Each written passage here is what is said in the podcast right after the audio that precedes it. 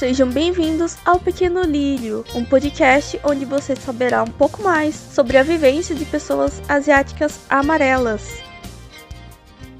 No episódio de hoje teremos a participação da Sabrina Kim. Meu nome é Sabrina, é, eu nasci no Brasil e sou descendente de sul-coreanos. É, Sabrina, como foi para você ser filha de imigrantes no Brasil? Foi muito difícil? Então, na verdade, eu acho que a gente não, não pensa se é difícil, se é fácil, né? Eu acho que eu só fui perceber muitas coisas depois que eu, eu virei adulta, né? Digamos assim. Você passa por algumas situações desconfortáveis, mas você acha que todo mundo meio que passa por isso. E aí, só anos depois, consegui entender o que tinha acontecido, o que aconteceu em certas ocasiões.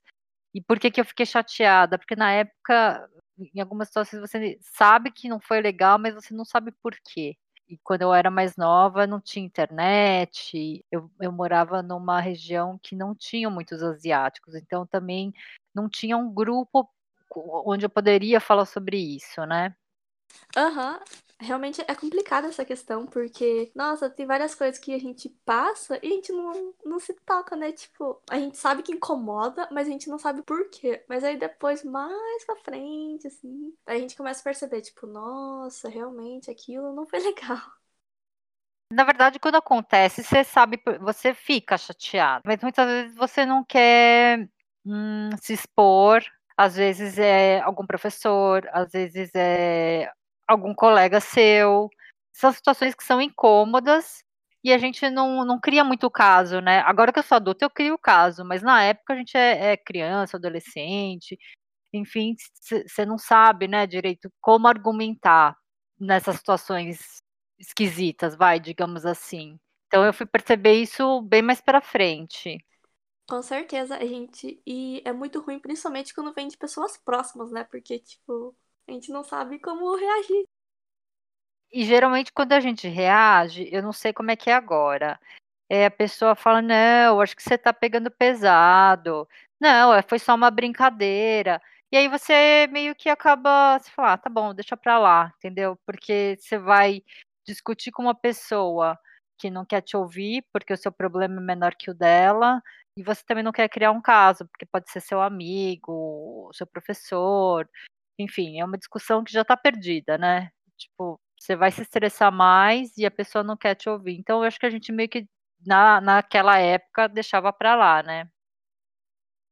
Sim, tem gente que nem adianta você conversar, porque vai ser uma perda de tempo, você vai se estressar à toa e não vai mudar nada, né?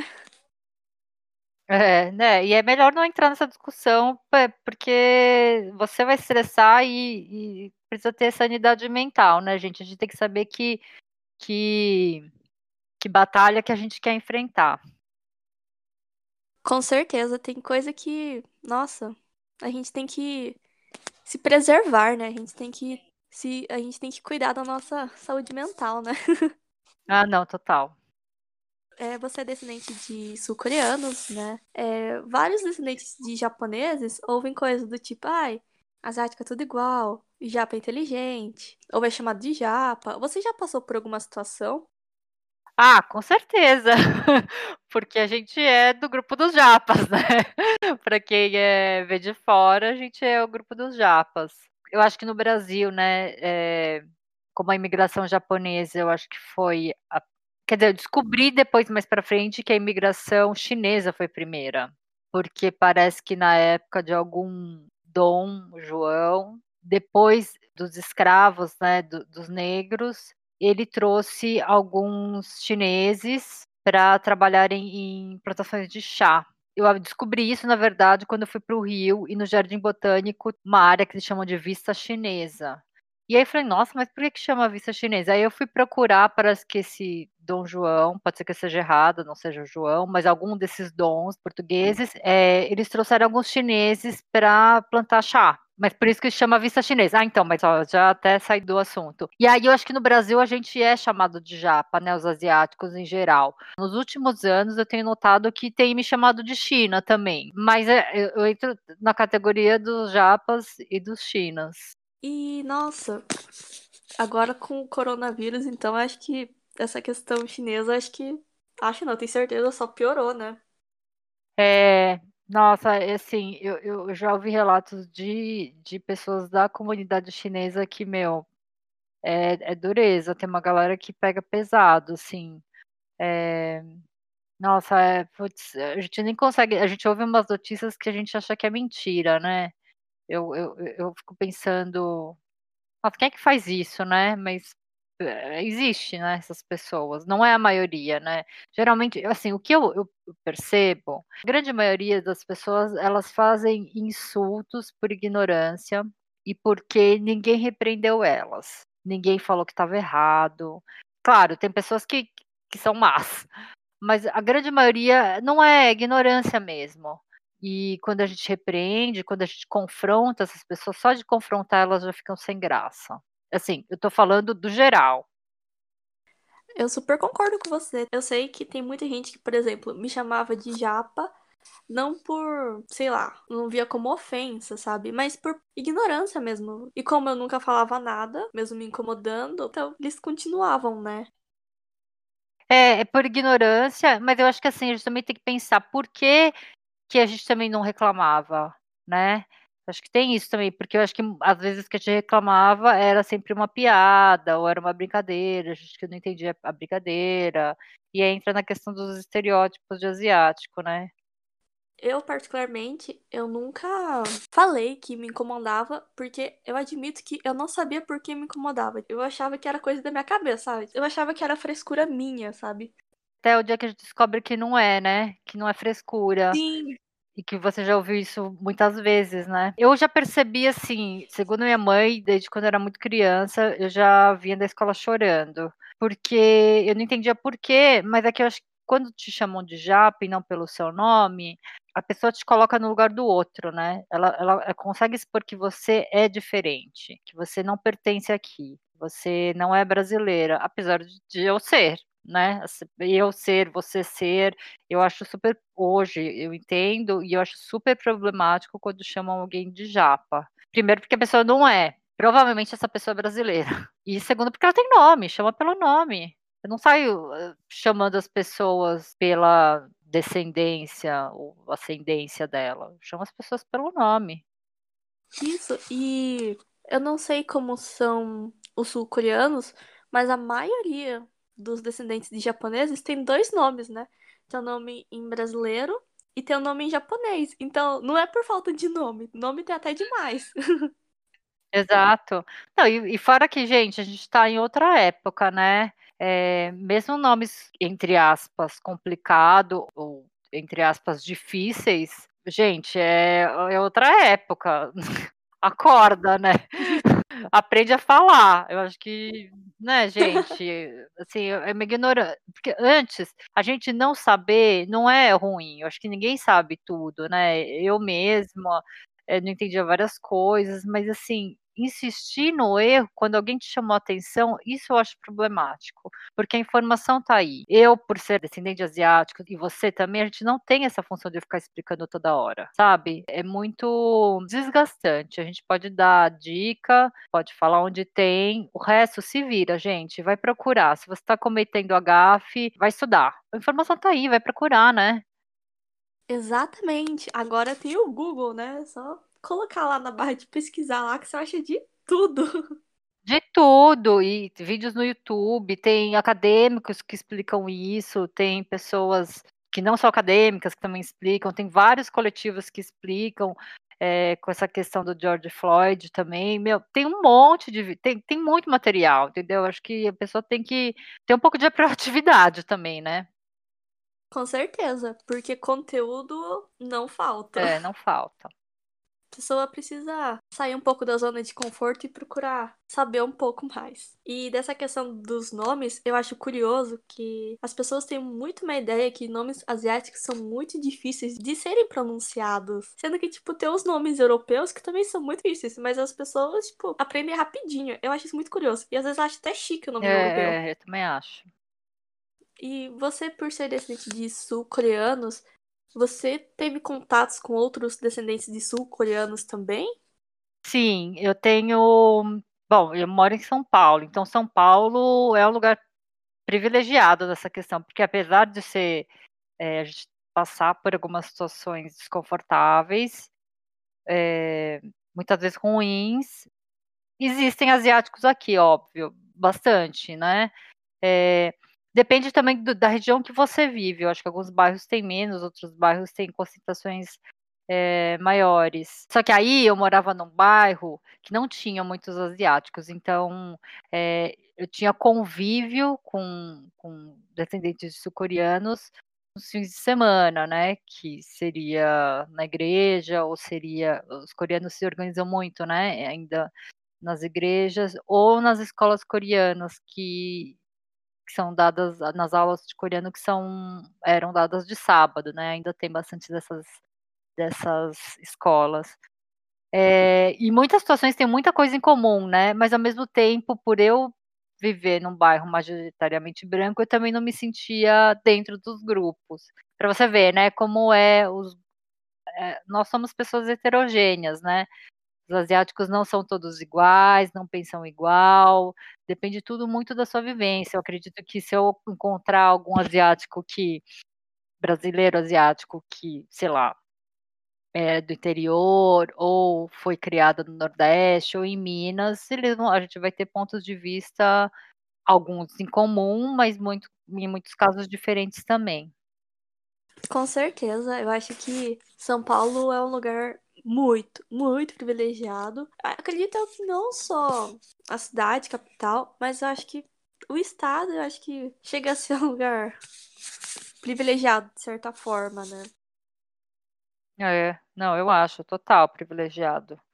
Eu, eu ouço é, relatos de asiáticos que é, cresceram, né, em, em outras cidades. Eu vejo que foi, teve situações muito mais doídas, né, e, e você se achar num lugar que não tem tanta gente que se parece fisicamente com você, eu acho tem, claro, na vida adulta traz muitas vantagens, mas eu acho que na infância e na adolescência, que é o momento que você ainda é inseguro, você não se conhece, deve ter sido um pouco mais dolorido.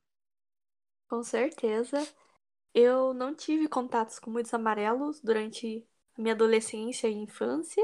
Eu geralmente era a única da escola ou do ambiente e era muito estranho, porque as pessoas me olhavam estranho de certa forma, me tratavam de jeito diferente, né? Apesar de alguns acharem que eu sou branca, eu nunca fui tratada como uma.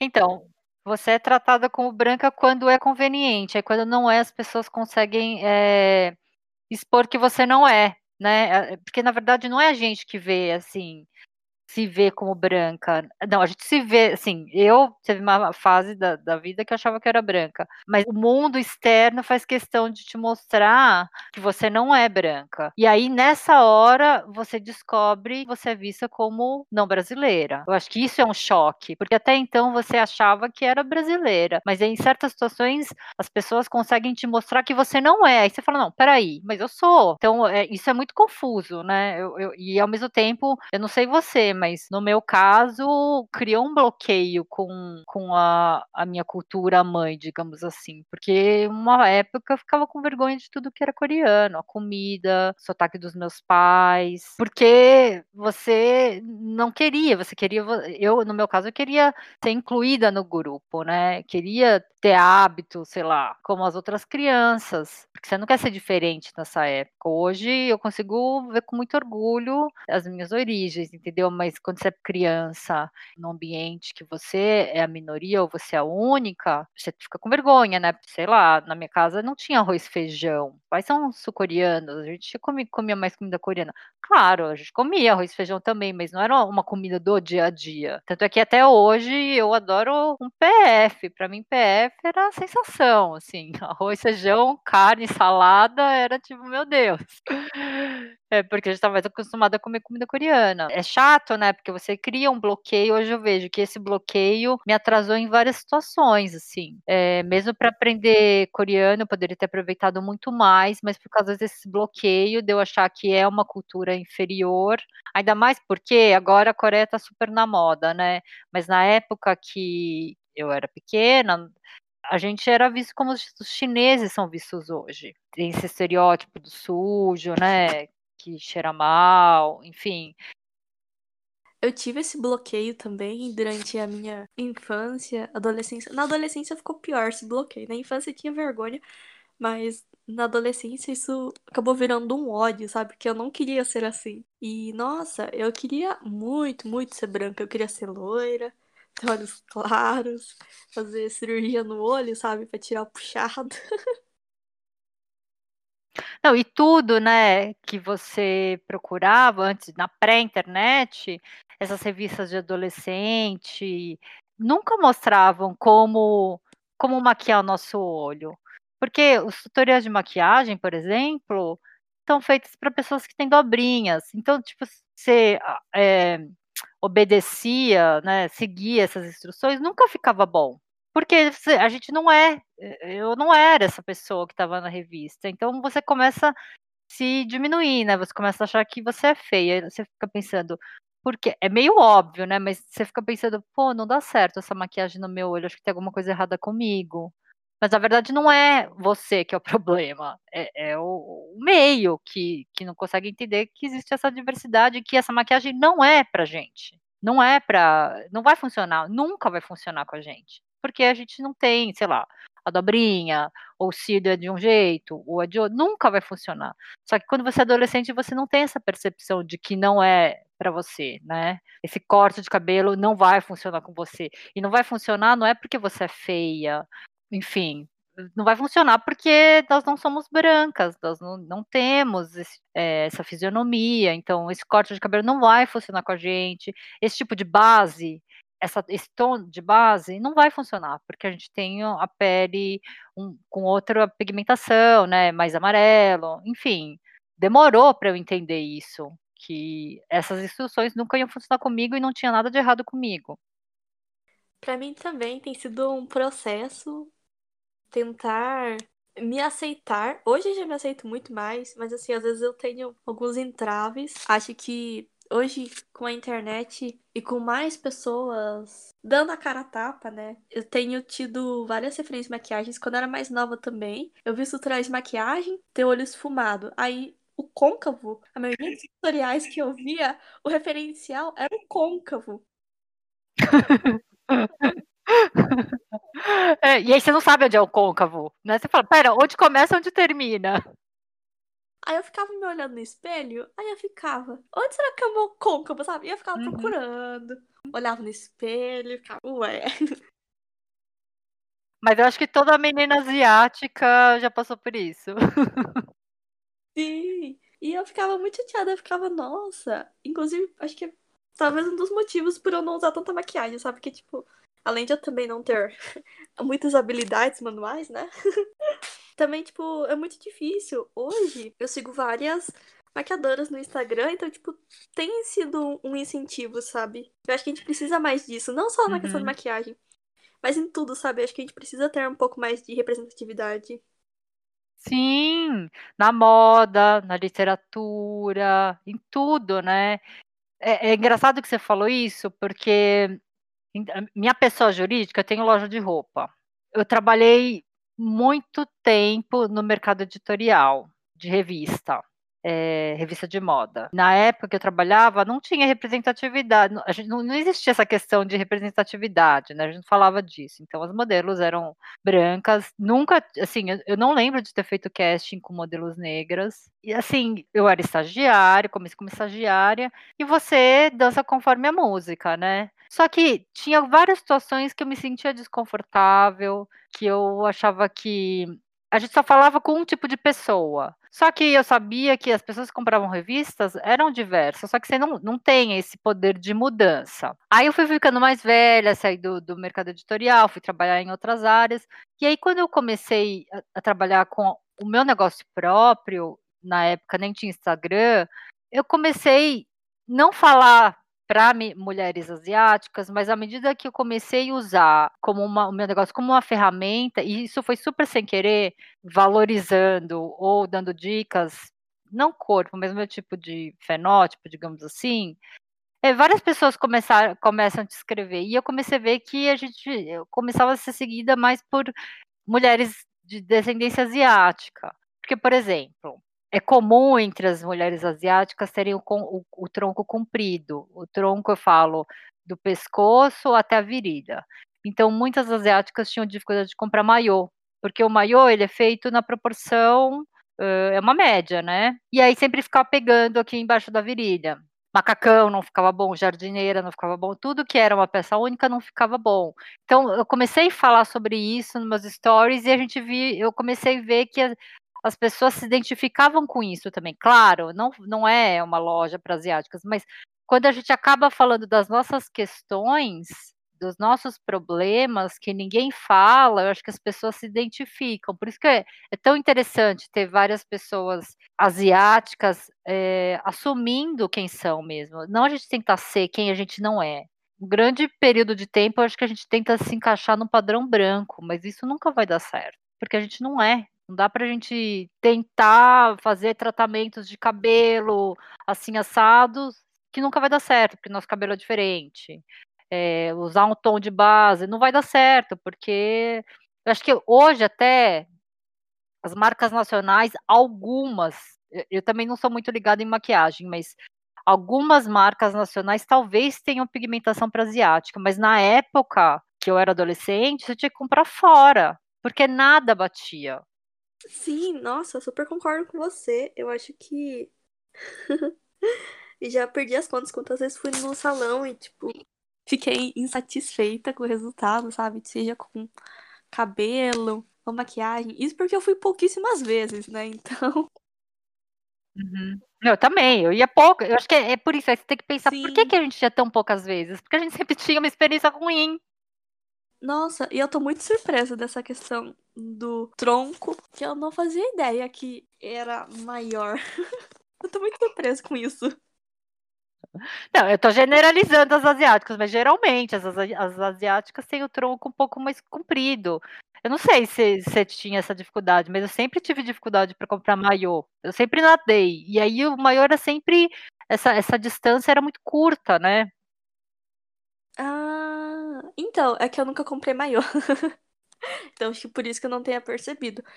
Mas eu já percebi isso quando fui comprar macacão. Porque eu já vi que eu já aconteceu de experimentar e ficar meio estranho, sabe? ah, agora faz sentido. E o que eu achei bem interessante, sabia, nessa época que a gente está vivendo de pandemia, é que várias marcas grande parte da produção nacional é feita por confecções coreanas, confecções brasileiras que são descendentes de coreanos, ou foram fundadas por coreanos, agora já estão na mão de descendentes coreanos. E aí, essas confecções de atacar, elas usavam blogueiras para divulgar as peças. Com essa questão da pandemia, os, os, próprios donos começaram a divulgar com a cara deles, com a cara delas, né? E as meninas são lindas. Eu fiquei pensando, por que, que elas não fizeram isso antes, tá ligado? Divulgar as roupas nelas mesmas. Eu acho muito melhor. É muito mais legal, é muito mais genuíno e fica muito mais bonito. Então, na verdade, eu, eu hoje eu vejo assim, nessa, nessa. A gente está gravando aqui nessa época de quarentena, é, que o resultado é muito melhor. Eu vejo muito mais meninas brasileiras asiáticas é, divulgando nelas mesmas, que eu acho muito melhor. E, ah, você tinha citado antes, né, que agora a Coreia tá muito na moda, né? Por causa do K-pop. E como isso tem sido para você? Você sentiu uma diferença na maneira que as pessoas te tratam? Tem o lado bom e tem o lado ruim, né? É, o lado bom por exemplo, no caso dos meus filhos, eles se beneficiam disso. Porque pelo menos as, as pessoas sabem onde é a Coreia. Quando eu era pequena, as pessoas não sabiam onde era a Coreia, se explicava, todo mundo confundia, você ficava explicando, ninguém queria ouvir, enfim. Agora eles não precisam explicar, porque todo mundo sabe onde é a Coreia, tem essas marcas, né, Samsung, enfim, que são consolidadas, tudo. Então, nesse ponto de vista, é, eles se beneficiam. As comidas também não são tão esquisitas, tem muita gente que já experimentou comida coreana, então você também não tem que ficar explicando. Desse lado a gente se beneficia.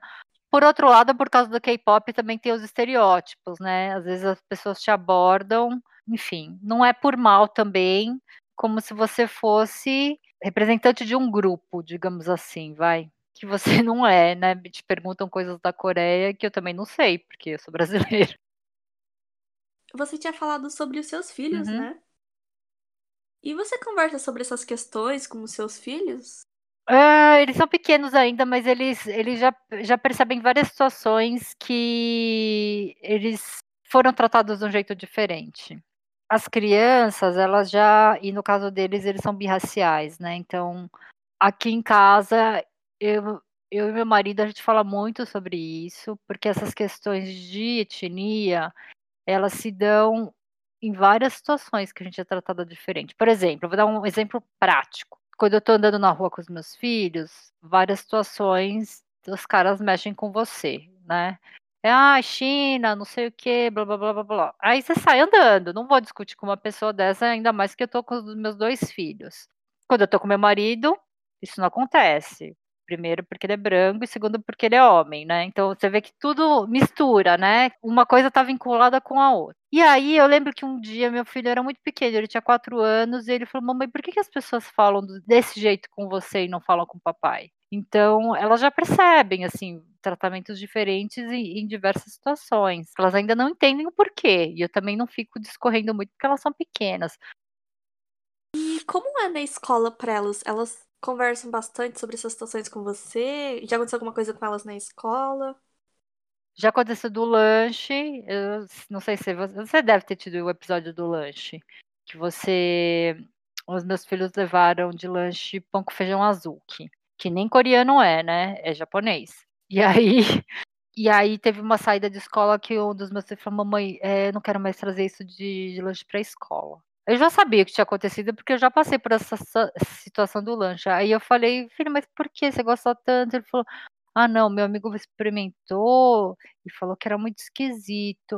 Eu falei: "É esquisito pra ele", ele falou: "Olha, eu quero levar na escola pão de queijo, hã, pão com queijo e peito de peru". Eu nem compro peito de peru em casa, porque a gente não gosta, mas eu acho que ele viu que os amigos levam, eu falei: "Tá bom filho, então mamãe vai comprar e você leva isso pra escola", porque você não quer ser diferente, você quer ser igual aos seus amigos. Eu falei: "Bom, se ele não tá pronto então, então vou fazer do jeito que ele quer".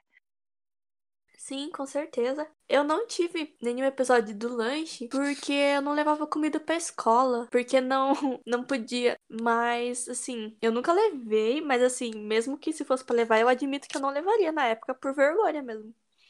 Ah, entendi. Então, mas tá vendo, você já se anula, né, você anula uma parte do que você é, em função da outra pessoa. Porque a pessoa você tem medo de você ser vista como diferente, tá vendo? Você começa a criar artifícios pra você ser inclusa num grupo, e aí você acaba se anulando, eu acho que o bloqueio vai começa daí, né, você começa a prestar atenção no que você quer levar no lanche, eh, já é nossa, hoje eu vejo que é uma coisa muito errada. Na época eu não entendia, mas agora eu consigo ver como uma coisa muito errada. Por quê que, eh, alguém consegue me pôr pra baixo por causa do lanche que eu levo? Então o que eu tentei fazer aqui em casa, que a gente faz, é valorizar o outro lado. Falou: "Nossa filho", não você falar, eh, diminuir o colega, mas você mostrar pra criança como é bom você ter os outros lados, né. Eu falei para meu filho, eu falei: "Filho, nossa, não é bom, a gente consegue ir no mercado coreano, a gente consegue ir no mercado chinês, a gente consegue ir no mercado japonês, enquanto tem pessoas que só conhecem um tipo de mercado", sabe. Eu acho que quando você valoriza, eu acho que, eh, eles ganham mais autoconfiança, eu vejo que no começo foi um pouco difícil, mas hoje eles conseguem ver como uma vantagem. Claro, tem situações que eles, eh, se sentindo meio "diferente", entre aspas. Com certeza, é importante a gente valorizar, né. E você costuma cozinhar bastante comida coreana? Muito. Até porque eu acho que quanto mais velha eu vou ficando, mais eu eu eu lembro do das comidas da infância e das comidas que eu tinha vergonha, sabia. Eu tenho eu fico procurando os sabores da minha infância, isso é muito louco, né, eu acho que quanto mais velha eu vou ficando, eh, comidas que eu não gostava, eu eu comecei a a cozinhar, e eu e eu quero que meus filhos tenham isso também, sabe.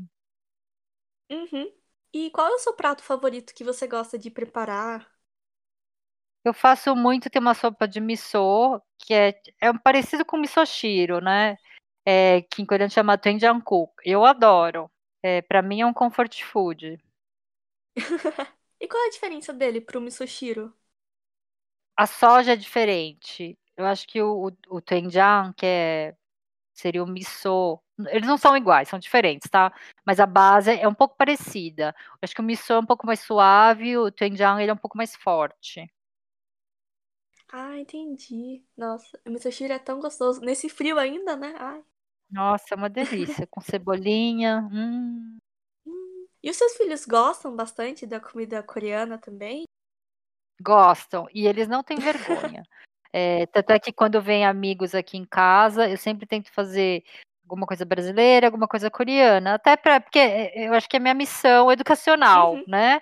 Mostrar outras variações para as outras crianças.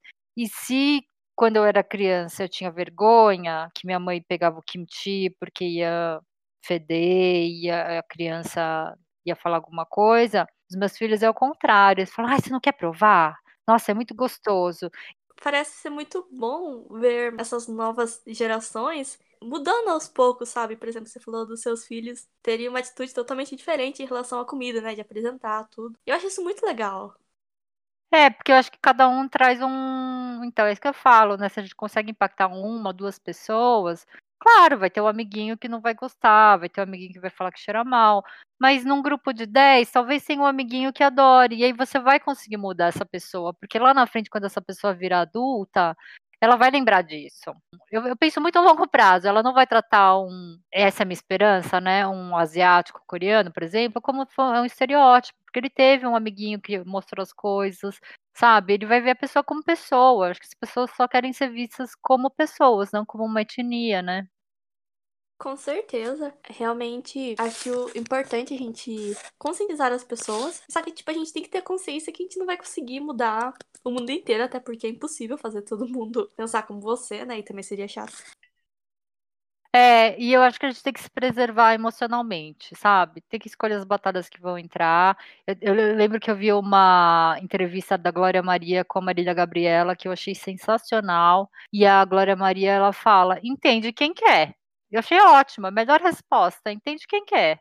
Quem não quer, azar. Nossa, adorei essa frase. É, nossa, depois que eu vi a entrevista, eu falei, nossa, é mesmo. Por que, que você, eu tô aqui insistindo com a pessoa? Sim, não ficar gastando energia, né? Porque tem gente que tem mente fechada que você pode falar uma vez, duas vezes, três vezes, e a pessoa, tipo, não tá nem aí, né? E daí, não tem por que você ficar insistindo. É, então, Sabrina, eu gostaria de agradecer muito você por ter topado participar, falar um pouco da sua vivência. Muito obrigada mesmo. Ah, eu que agradeço, Anne, adorei, foi ótimo. É bom a gente é, mostrar visões diferentes, né, das nossas experiências, porque antes a gente achava que é, era uma coisa que a gente não podia falar, ou que estava tudo bem. Eu acho que hoje nossa, é muito bom a gente poder falar dessas experiências, porque eu mesmo, quando ouço é, pessoas que passaram por coisas parecidas com o que eu passei, você não se sente sozinha no mundo.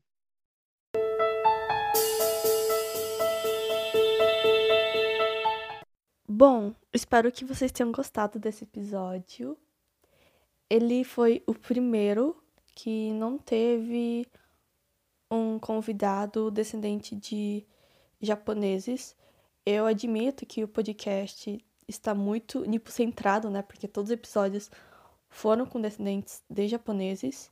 Eu tô tentando conversar com outras pessoas também para trazer um pouco mais de diversidade. Eu sei que demorou para chegar, né? Mas também, claro que vai ter um número muito maior de descendentes de japoneses, porque é a maioria aqui no Brasil. É, eu só peço que vocês tenham paciência, que eu pretendo sim trazer mais pessoas que não sejam descendentes japoneses para não ficar tão nipocentrado. Vai ficar nipocentrado, infelizmente, eu admito. Mas eu vou tentar ao máximo trazer mais diversidade. E acho que é isso que eu tinha para falar. Bom, tenham uma boa semana é, se cuidem, né? Só saiam de casa quando for realmente necessário.